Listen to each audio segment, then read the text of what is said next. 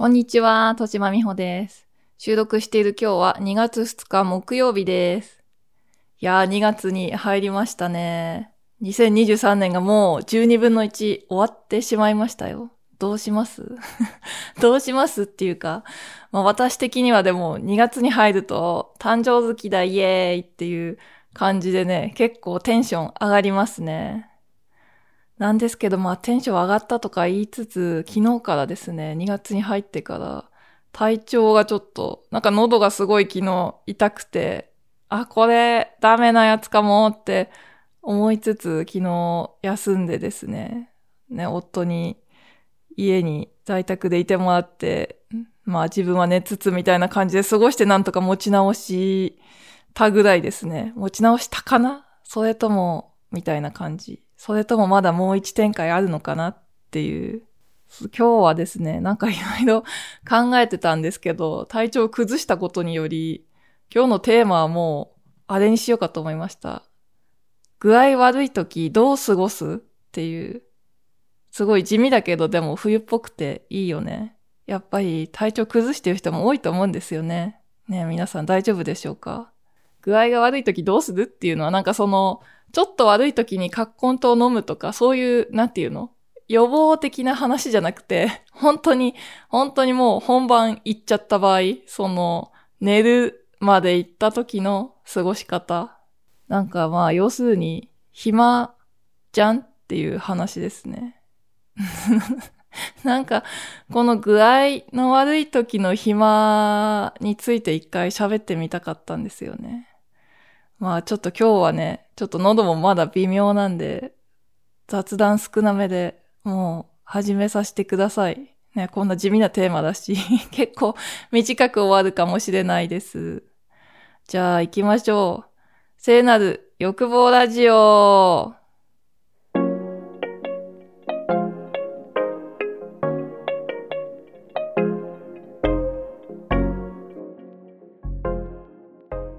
言い忘れましたけど、第19回ですね。割とよく言い忘れてますね。えー、風、そうそうそう。なんかさ、風にも段階があるじゃないですか。その最初の、なんか、あ、始まっちゃったな、本格的に入っちゃったなっていう、熱が上がってんの待ちっていうか、上がってくるの待ちなんていうのかな、寒気とかして、あー、ダメだ、これもう明日ダメなやつだ、とかってなって、もう早く寝よう、みたいなさ。それ大体夜なんですよね。私の場合は。っていうとこはまだいいんだけど、なんかその熱がもう完全に上がってから、38度とか、まあ、9度まで行っちゃえばさ、39度まで行っちゃえば、なんかその、暇とか言ってる余裕もなくさ、寝てるだけなんだけど、その結構熱が高い時に何をするかっていうことについて、ね、皆さん何して過ごしてます？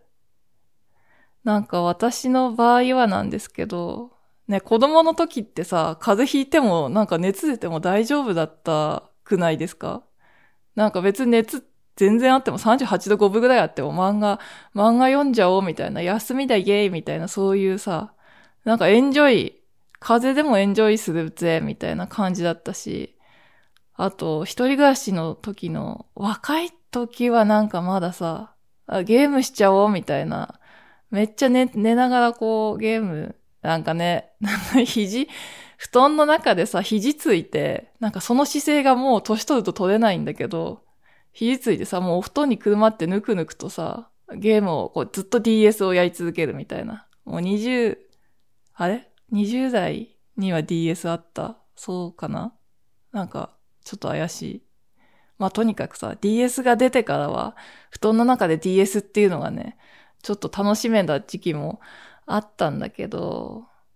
なんか年取るとさ、その、肘をついて布団の中で何かをするっていうことが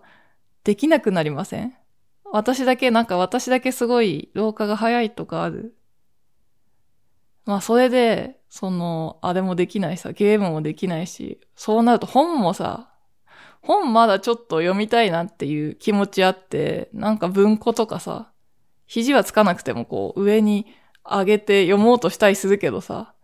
なんかでもそれもさ、38度ぐらいになるとまあだんだんあんまり視覚は使いたくなくなるよね。動画とかも見たくない。私この間寝込んだ時は多分ワクチンの4回目のコロナワクチンの副作用だったと思うんですけど、その時にさすがにさ、そのもう予定として分かってるわけじゃないですか。その4回目、だいたい熱出るなとかも分かってるから、なんかこう、ちゃんとさ、もう夫に予定合わせてもらって、もうその日は休みっていう風に私は休めるようにさせてもらって、さあ動画とか見放題だって思ったけど、なんかそんな気にも全然ならない。もう画面を、画面を見ていたくないみたいな感じになっちゃってさ。ねえ、そんな時にみんなにどうしてるかって先になんかお便りを募ればよかった。どうしてるか。なんかこう、一人暮らしの時のそういう高熱のしんどい思い出っていうのは私まだ結構残ってて、24、5? まあ、エバーグリーンっていう小説を書いてた時なんですけど、主人公が熱出すんですよね。高熱を出して結構そこが転機になるんですけど、なんかそんなん書いてたら自分も熱出て本当に熱出てきて、それで、それでもたまたまインフルだったから本当にたまたまさ、別に知恵熱でそうなったとかじゃなくって、インフルで、そう、高熱を出しただけだったんだけど、すごいさ、本当の一人暮らしだったから、ね、別に近所に誰が住んでるわけでもない。なんか知り合いが荒川区に住んでたか？らさ、その時。その、ちょっと、ね、荒川区の人たちに悪いけど、割と偏僻なとこに、その、あれじゃないですか？なんか、友達とかってさ、なんか知らんけど、友達とかって大体さ、その新宿か渋谷乗り換えで行けるとこに住んでるから、その中央線だの、京王線だの、東横線だの、なんかそういうとこに友達って分布してるから、荒川区ってもう、誰もさ、なんか、誰もいないんだよね、近所に。それで、一人でさ、ただただ寝込んで、しかもなんかこう、熱出して、あまりにも熱出たから病院行かなきゃいけなかったんだけど、病院にさ、自転車で行ったんですよ、その時。なんかそれしかなくて、そんなに病院ないくらい偏僻だったのかなっていうの謎ですけど、と、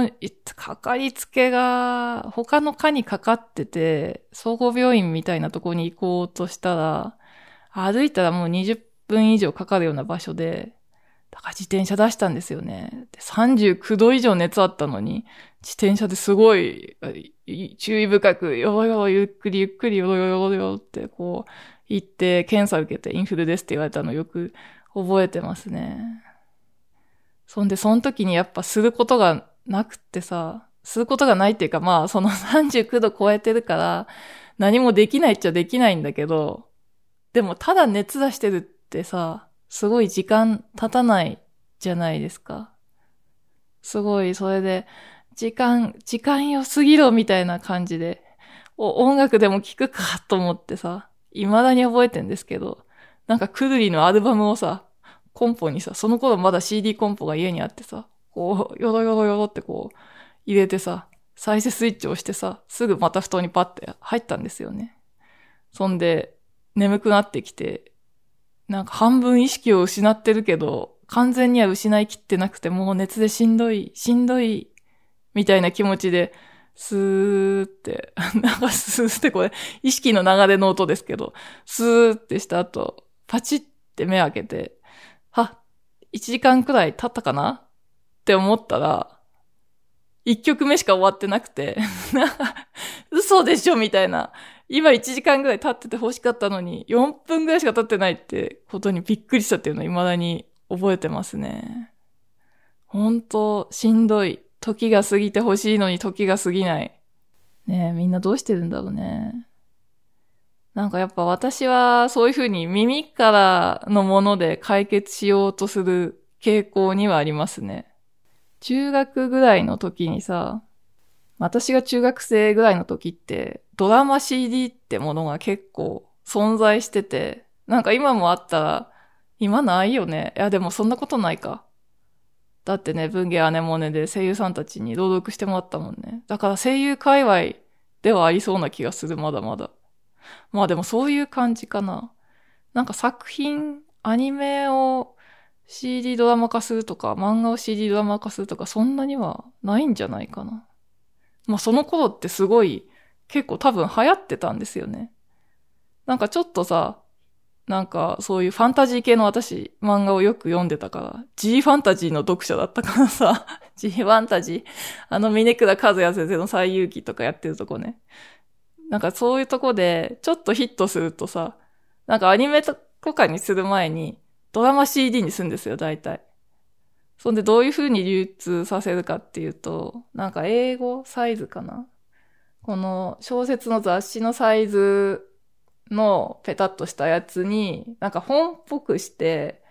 CD 入れて、ちょっと簡単なブックレットとかもつけて、で、書店に流通させるっていう方法で売ってましたね。ね、今も何も変わってなかったらすいませんなんだけど、多分違うよね。そんな見なくなったよね。なんかそういうのですごいドラマ CD が手に入りやすい時代で、まあでも手に入りやすいって言っても値段的にそんなにね、すごい安い。1000円とかでは買えないから、2000円、3000円、3000円しなかったような気がするな。2000円くらいだったかな。まあそれをさ、たくさんはだから買えないけど、好きな漫画のドラマ CD とかは買ってさ、あれよ、デバリアースよ。山美幸先生の。あれとか、あとドラクエもさ、ドラマ CD になってて、それはもうドラクエってさ、長いからさ、一枚じゃ収まんなくって、その、2枚組とかになってんだけど、それを、高熱出すたびにさ、そ の枕元でさ、ドラクエのドラマ CD とか流してすごい枕元で大冒険が繰り広げるのが自分はすごい熱出して、すごいピクリとも僕動けないっていう 状態になってよく寝てたなーって思い出しますね。でもなんかそれは、その狂いの時みたいに嫌な思い出じゃない。まあ、熱の程度が違うのかもしんないけど、なんか結構、こうしてても楽しいなっていうか、ね、大冒険してんなっていう気持ちで、それなりにエンジョイしたような記憶はありますね。だからそういう思い出があるせいだと思うんだけど、今はもうね、本当にしんどい時何するかっていうと私、やっぱり耳娯楽にね、頼っちゃうんですよね。なんか私最近おすすめしたいのがさ、そういう熱出した時おすすめしたいものが一個あって、それは、看病してもらえる ASMR なんですよね。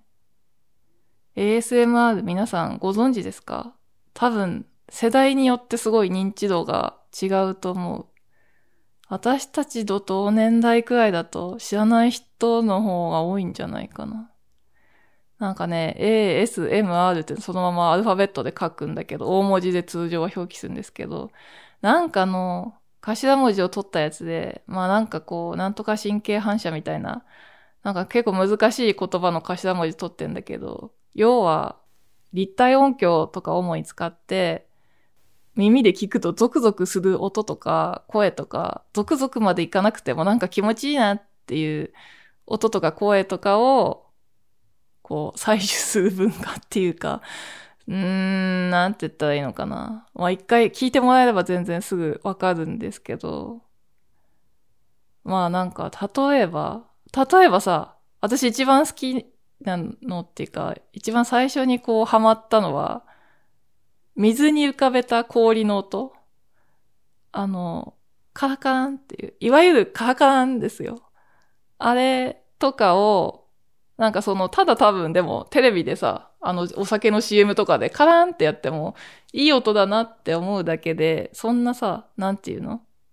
ゾクゾクするとか最高とか思わないと思うんですけど、なんかその立体音響、右と左のマイクを、ちょっと私これ、これ説明できるのかな？専門家じゃないのに。まあ右向きのマイクと、右向きじゃないや、そう。耳耳の距離にマイクを一個、こっちの前、右耳にも一個、左耳にも一個っていう風に 全然言えてないや。まあ、とにかくマイクを二個置いて、で、その、私たちがお耳で、それをさ、右の耳、左の耳でそれぞれ聞くと、すごい音が立体的に聞こえるっていうやつで、それを利用すると、そういうカラカランみたいな音もすげえ、うわーっていう風に聞こえるっていうものなんですよね。それが ASMR なんですよ。なんかそれが何年前だろう多分2015年ぐらいからかな。日本だと。そんぐらいから結構盛り上がり始めて、YouTube とかでめっちゃ、そこが出発点、YouTube からではないと思うんですけど、まあそっから発展していって、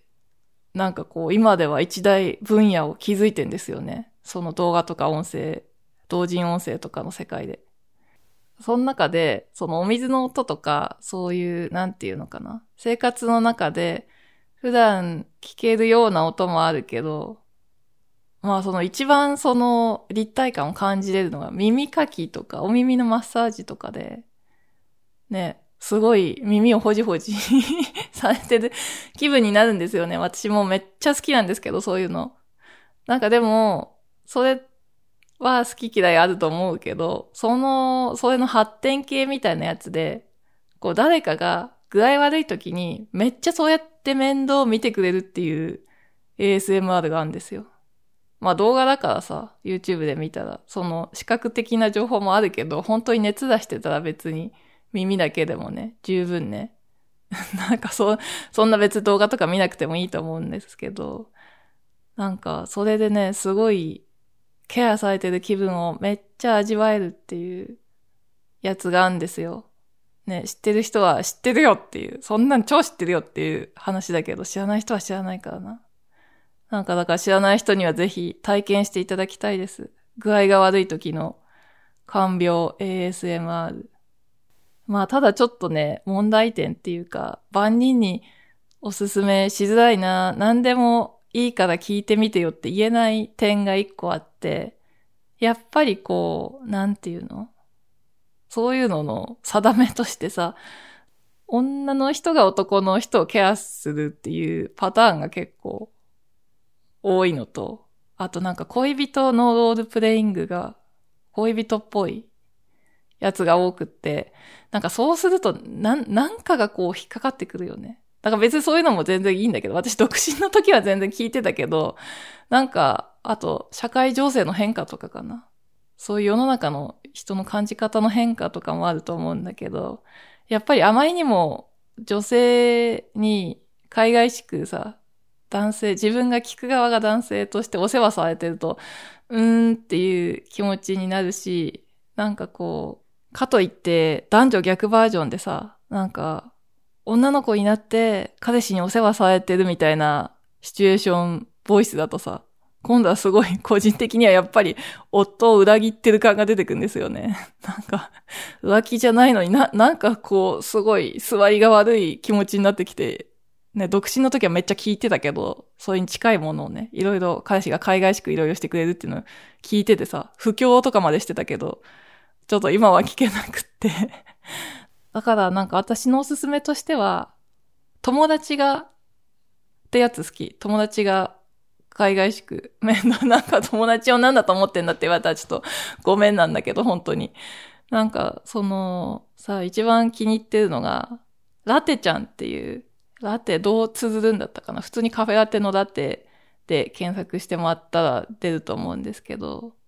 まあ韓国の女の子なんですけど、一時期こう日本語でロールプレイする、そういう何かを演じるっていう動画を上げてて、その中になんかこう、女友達として保健室、その、ごめんなさい。まだ学生の、学生かよ、お前頭の中って言われそうだけど、保健室になんかこう、具合悪くなった友達をお世話しに来てくれるっていうやつがあって、それがね、めっちゃ好き。まあ日本語ちょっとたまにさ、なんか微妙なんだけど、まあそこも含めてすごい好き。なんかね、可愛いですよ。可愛いし、なんかいろいろしてくれてさ、そのいろいろもさ、なんかずっと同じだとは気が紛れないけど、こまごまこまごまこう手を変え、品を変え、いろいろさ、してくれるから、とっても嬉しいですね。そういうのを共にして今は具合悪くなっております。今日はもう大体大丈夫。でも喉痛いけど。ちょっとね、喉が痛いんで、もう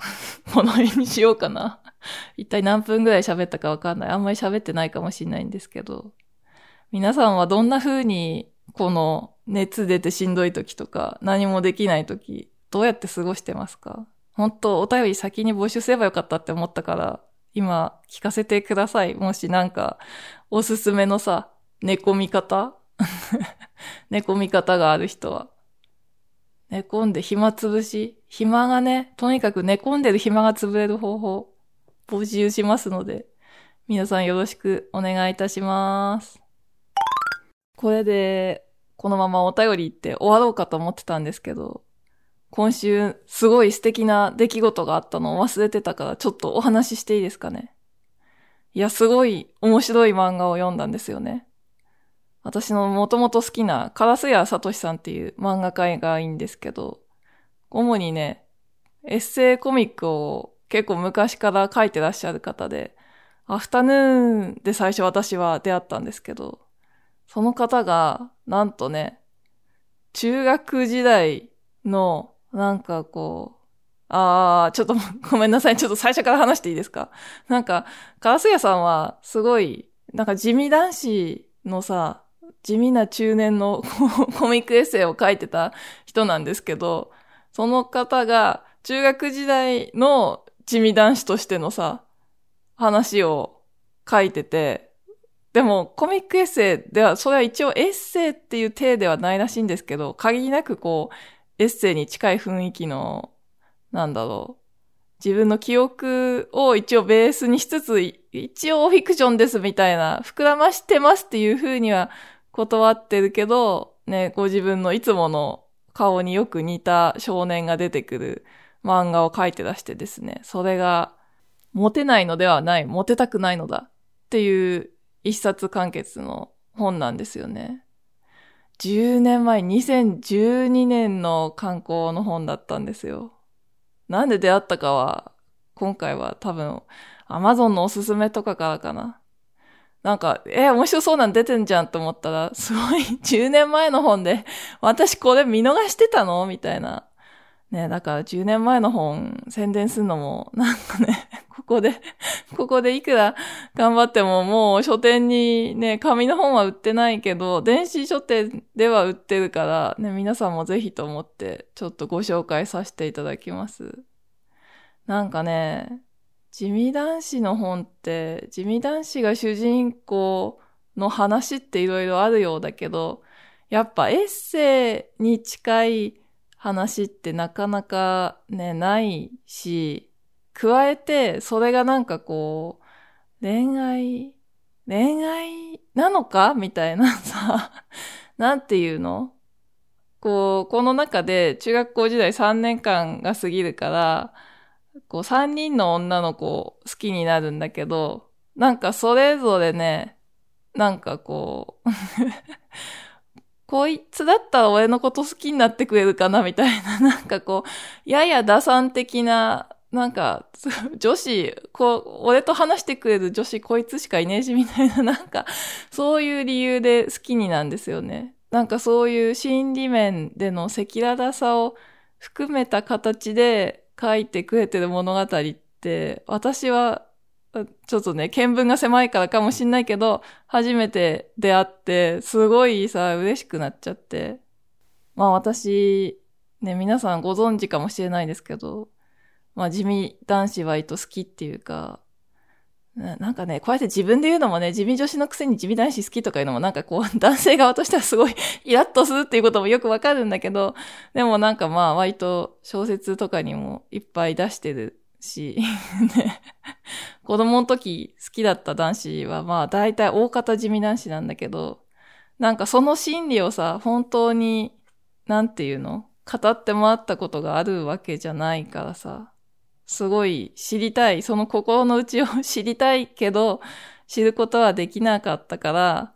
この漫画を読んでね、すごい知った気になれた。別に私がさ、実際に相対していたその人たちが語った内容ではないけど、そういう風に読めるっていうかさ、なんかこう、しみじみとこう、すごいね、幸せな気持ちになったんですよね。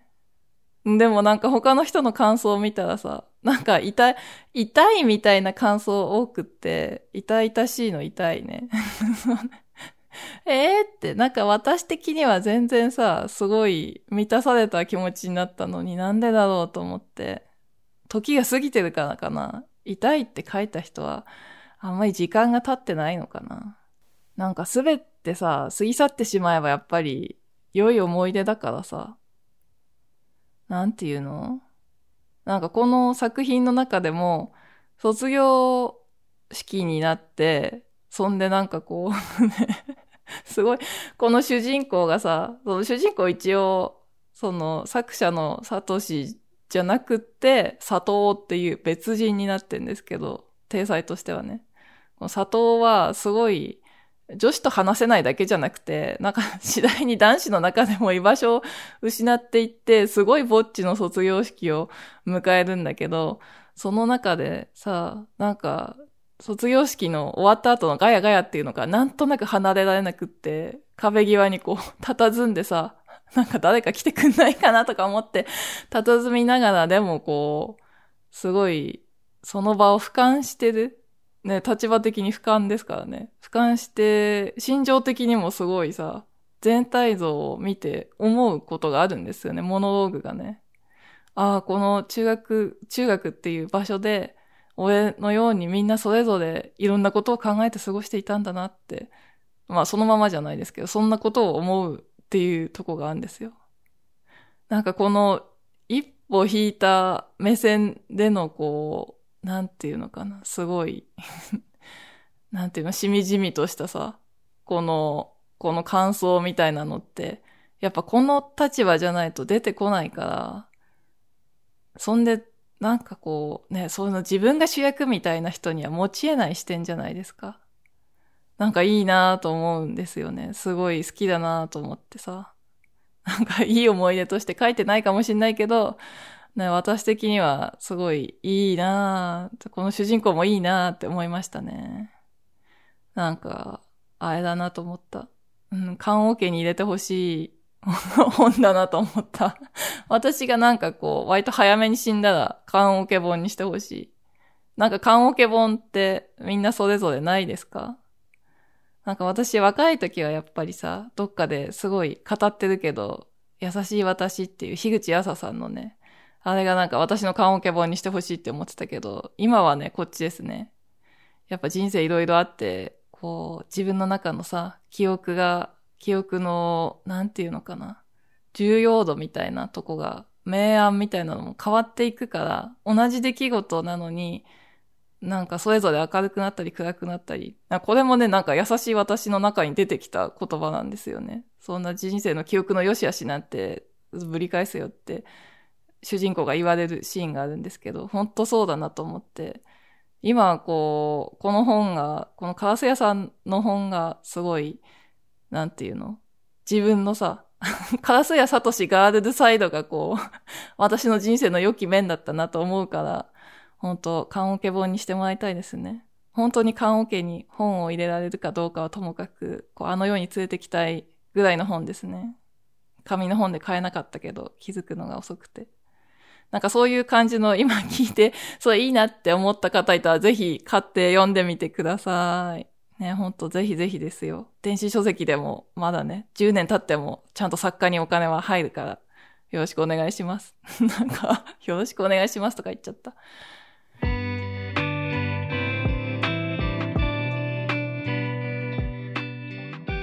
じゃあ、お便り読ませていただきます。ね、いただいております。2通あります。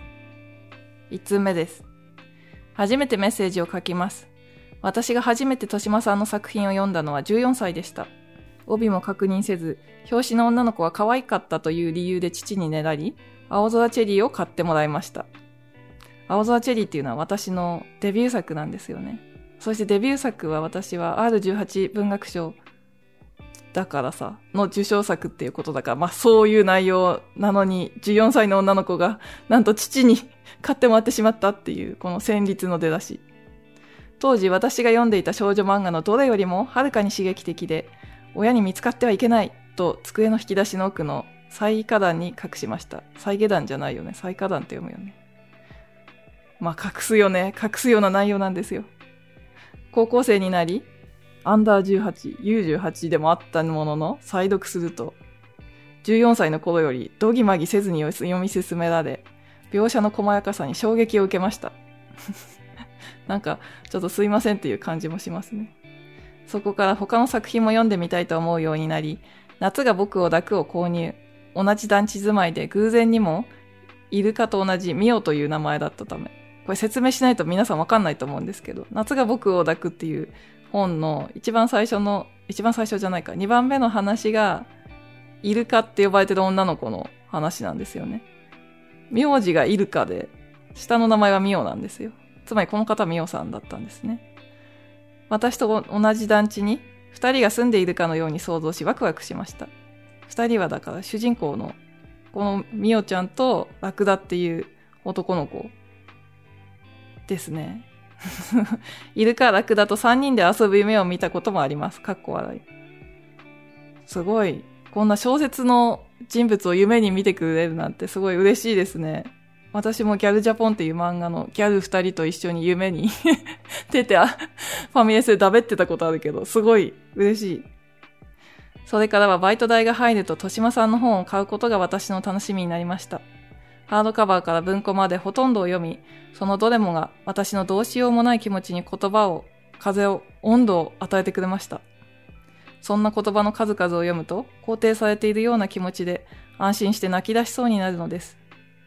29歳になった今、少女の頃には知り得なかったたく、知り得なかった感情がたくさん芽生えました。叶うことならそんな感情にまた言葉をつけていただきたい。でも困らせてしまいたくありません。どんな形でも豊島さんを応援しているということをお伝えしたかったです。これからもラジオを拝聴させていただきます。大好きです。という匿名さんからのお便りでした。匿名さんだけど、まあ、みおさんですね。いや、どうもありがとうございます。なんかもうね、ちょっと今前半 読みながらすごい返事をしすぎたって思って後半スーッと読みましたけど、なんか申し訳なくなるくらいのね、熱い思いをありがとうございます。いやー、ね、そんなに熱く読んでいただけてるとは、ね、この少女の頃には知り得なかった感情がたくさん芽生えたんですね。なんかそれ、そんな感情、さあ、それはでも自分でね、言葉をつけるのもいいと思うって私、これ読んですごい思いました。うーん、なんかさ、胸いっぱいみたいな時ってやっぱあるじゃないですか。なんかそういうのがね、すごいこれを言うとがっかりさせちゃうかもしれないんですけど、このミオさんをね。なんか、あんまり、うーん、なくなってきたっていうのかな。やっぱりすごい機会としてね、少なくなってきてはいるんですよね。それがなんか、年のせいなのか、なんか別に年のせいってわけでもなくて、またいつかさ、復活してくるのか、それともなんかこう、なんていうのかな。人生がさ、やっぱりこう、それぞれ、こう女性の人生は分かれていくからさ、その結婚してる、してないとか、子供産む、んでないとかでさ、なんかそれによってこう、細分化されていって、なんていうの、自分がこう、今思ってることを他の人に伝えでも、なんかこういう形の感情が伝わんないかもしれないっていう風に思うことが非常に多くなって、でもこうやってポッドキャストとかやってるけど、何かをこう ばらまこうとはしてるけど、うん、なんかこう、聞いてくれ以上のものを、ちょっと聞いてよ以上の重みを今つけられないって私は思ってんですよね。その、聞いてくれだけじゃなくてさ、なんか、分かってほしいっていうとこまでやっぱり、いけない。ね、何かしらのやっぱ分かってほしいって気持ちもあるけど、うーん、なんていうのかな。やっぱり、こう、小説に一生懸命書いてたみたいにさ、なんていうの、小説とかエッセイとかにさ、なんかこう、多分みんなこれ持ってるはずっていうの、なんか、なかなかね、ないっていうのがね、ちょっと向こうのミオさんには本当申し訳ないけど、今の正直な状態だから、ね、なんかそういうのがあるうちに、なんかこう自分で何かしら形にしてみてもいいかもしれないですね。なんか余計なお世話だったらごめんなさい。本当に熱いお便りありがとうございました。じゃあ2通目も行かせていただきます。2通目もですね、なんか熱い系お便りですね。ペンネームまりまりさんからです。こんにちは。前回のリテイク16の話面白かったです。これ17回目の後半でお便りに答えた長編小説の話みたいなやつですね。ところで、豊島美穂さんは、自分の作品で思い入れがあるものや気に入っている作品はどれなんでしょうか？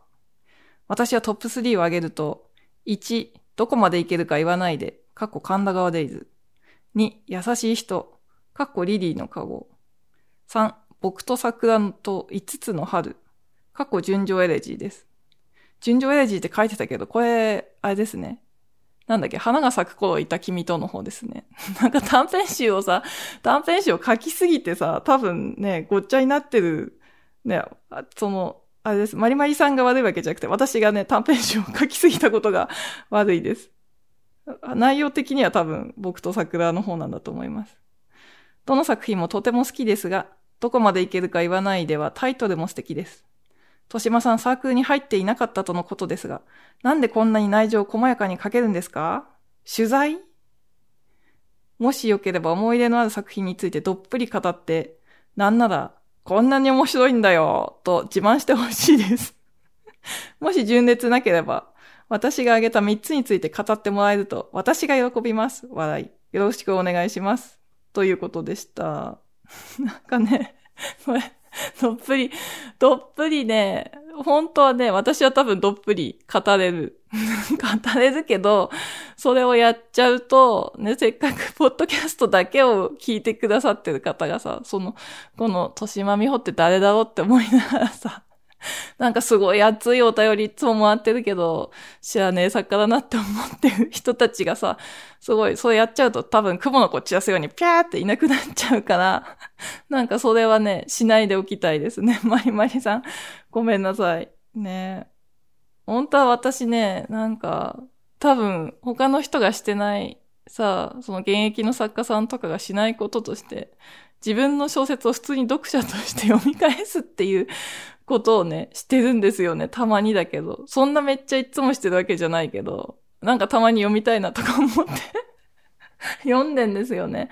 なんかだから別に語ろうと思えば語れるんですけど、ちょっとそれはやめときますね。でも、でもね、ちょっとね、ちょっと雲の子を散らすようにみんなに逃げないでほしいけど、一つだけね、一つだけこう、あげさせてもらうならば、その好きなものっていうか思い出があるもの。ね、本当に逃げないでくださいね なんか、そのデビュー作の青空チェリーっていう本に入ってる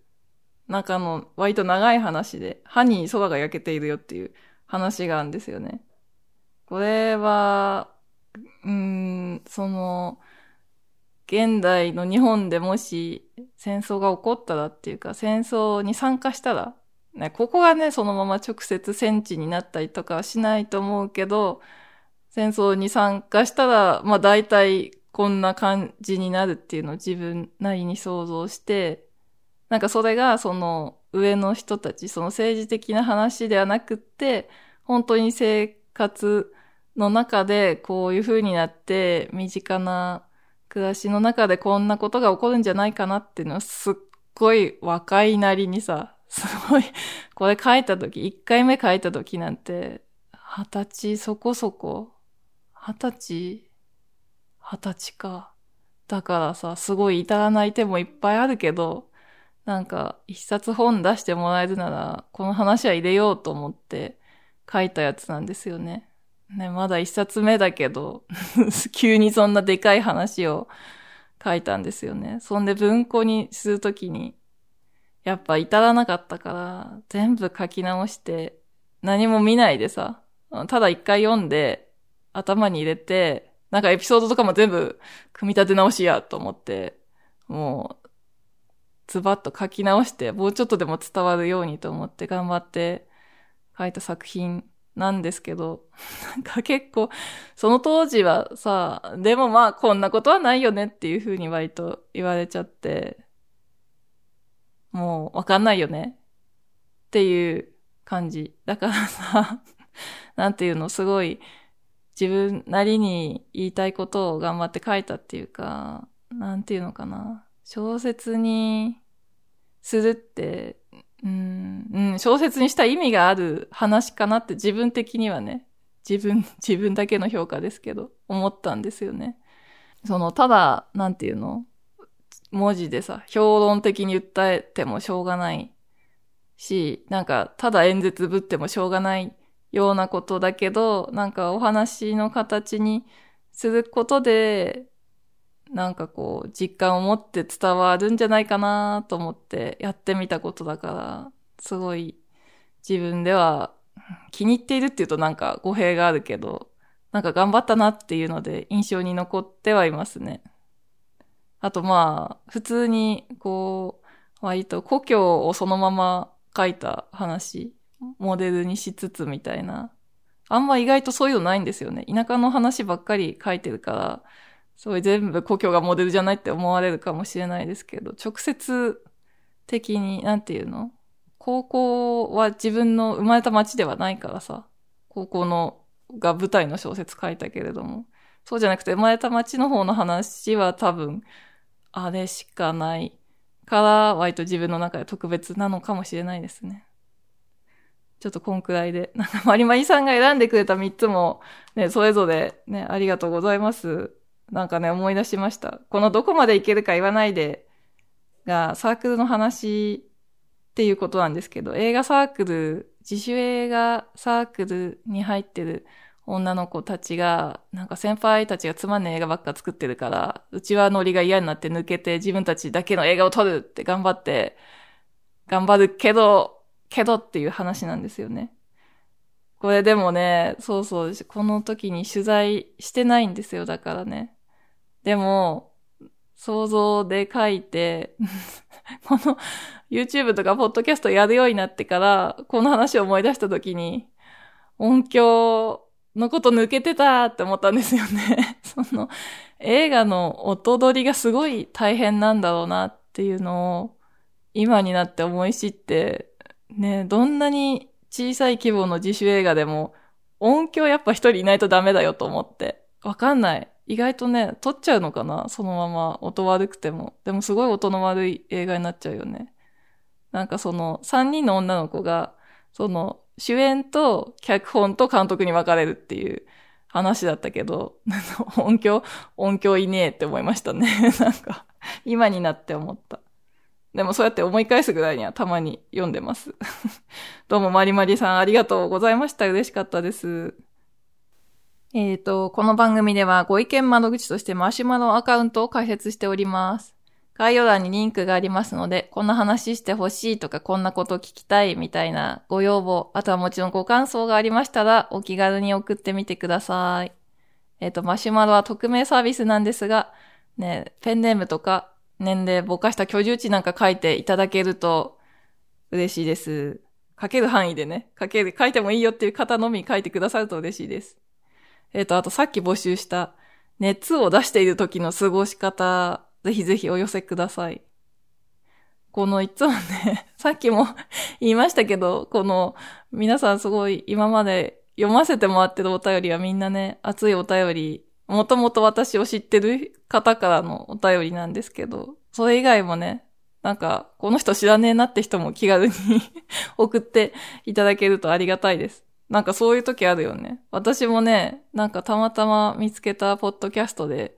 声優さんのポッドキャストあって、内容がさ、好きで聞いてたんですけど、なんか、なんか声優さんのファンの方がすごいお便りを送ってて、なんか、なんか、この人の仕事知らないから送りづらいなと思ったり 送ってないんですけどね、送りづらいのはすごいよくわかる。えっ、ー、と、それでは曲紹介コーナー行きたいと思います。この番組では Spotify の Music Plus トーク機能を利用して、番組の最後にテーマにまつわる曲を一曲お送りしております。曲を聴けるのは Spotify ご利用の方だけですが、曲紹介までは皆様こう、お気軽にお付き合いいただければ幸いです。今回は風邪ですね。風邪をひいている、風邪をひく曲ってさ、結構あると思うんですよね。やっぱりこう恋愛において風邪をひくっていうのは何かこう、孤独を感じたいとか、逆に人がいる安心感を感じたいとか、なんか、そうじゃなくてもなんかいろいろ考えちゃったりとか、やっぱりする時間なのかなって思って、なんかね、そういうふうにいろんなさ、今まで聞いてきたポップスにたくさんの風が入ってたような気がするんですけど、いざ思い出そうとするとね、ほとんど思い出せない。なんか globe のね、 Departures Departures で合ってる発音？あの、一番有名な曲ね。にゃにゃにゃにゃにゃ、あんま、あんま歌うとちょっとまずい。なんか、これ、これにさ、風邪が出てくるんですよ。風邪も治った、みたいなの出てくるんですけど、これすごいさ、この使い方好き、すごい、小室哲也天才ってなんか大人になってから思った。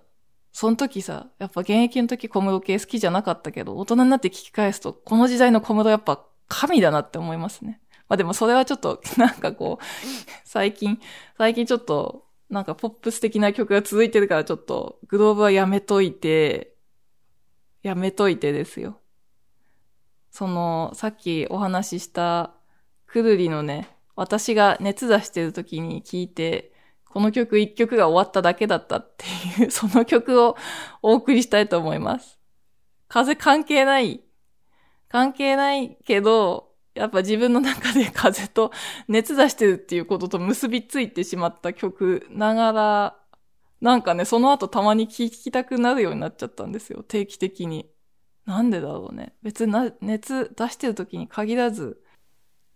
くるりのね、2004年リリースのアルバムアンテナの1曲目、グッドモーニングっていう曲です。これ、いい曲なんですよ。くるりのアルバム曲ってさ、これ、これあんま言わない方がいいのかな？なんか、なんだかんだくるりやっぱりシングル曲の強さがすごくて、アルバム曲は、年が、年月が経つとこう、忘れたいとか、まあ忘れられない曲たまにあるんですけどね。あるんだけど、あれ好きよ。あのさ、ピアノガールとか好きよ。まあそういうのもあんだけど、なんか意外と忘れがちだと思うんだけど、このグッドモーニングはね、忘れない。なんか、一曲目、静かに始まる一曲目なんですよね。なんか冬の朝に、冬の話なんですよ。どっか遠くから、こう、夜行バスが、こう、滑り込んでくんですよ。新宿のバスターミナルに。で、そこにはね、カップルが乗っている。なんか、ど、どうもなんか遠くから来たみたい。まあ夜行バスだからね。なんだけど、その後、多分、時間潰してんですよね。その、あまりにも早く着いたから、時間潰しを、喫茶店でするのか。喫茶店でして、なんか街を、そっか、ちょっと2階とか3階にある喫茶店なんでしょうね。下を見下ろしてる新宿の街を。そんな下じゃないんですよ。その、高層のさ、西新宿のタワーの上とかから見下ろしてんじゃなくって、ちょっと上からさ、その朝が始まってく、東京の朝が始まってくとこを見下ろしてる、その情景が歌われているっていうだけの曲なんですけど、なんか非常にその感じがいいんですよね。なんかこう、なんとも言えない朝の始まりので、自分は夜行バスに揺られて、ちょっとずっと揺られてきたから、まだちょっと眠さがあってもやーっとしてる、そういう感じも伝わってくる、なんかこう、しみじみといい曲なんです。だからこう、皆さんに冬に聴いていただきたいですね。ほんと風とは関係ないけど。風と関係なくてごめんなさい。えーと、じゃあ、Spotify でお聴きの方は、この後曲が流れますが、私とはここでお別れになります。最後までお聴きくださりありがとうございました。またお耳にかかれましたら幸いです。それでは聴いてください。くるりで、グッドモーニング。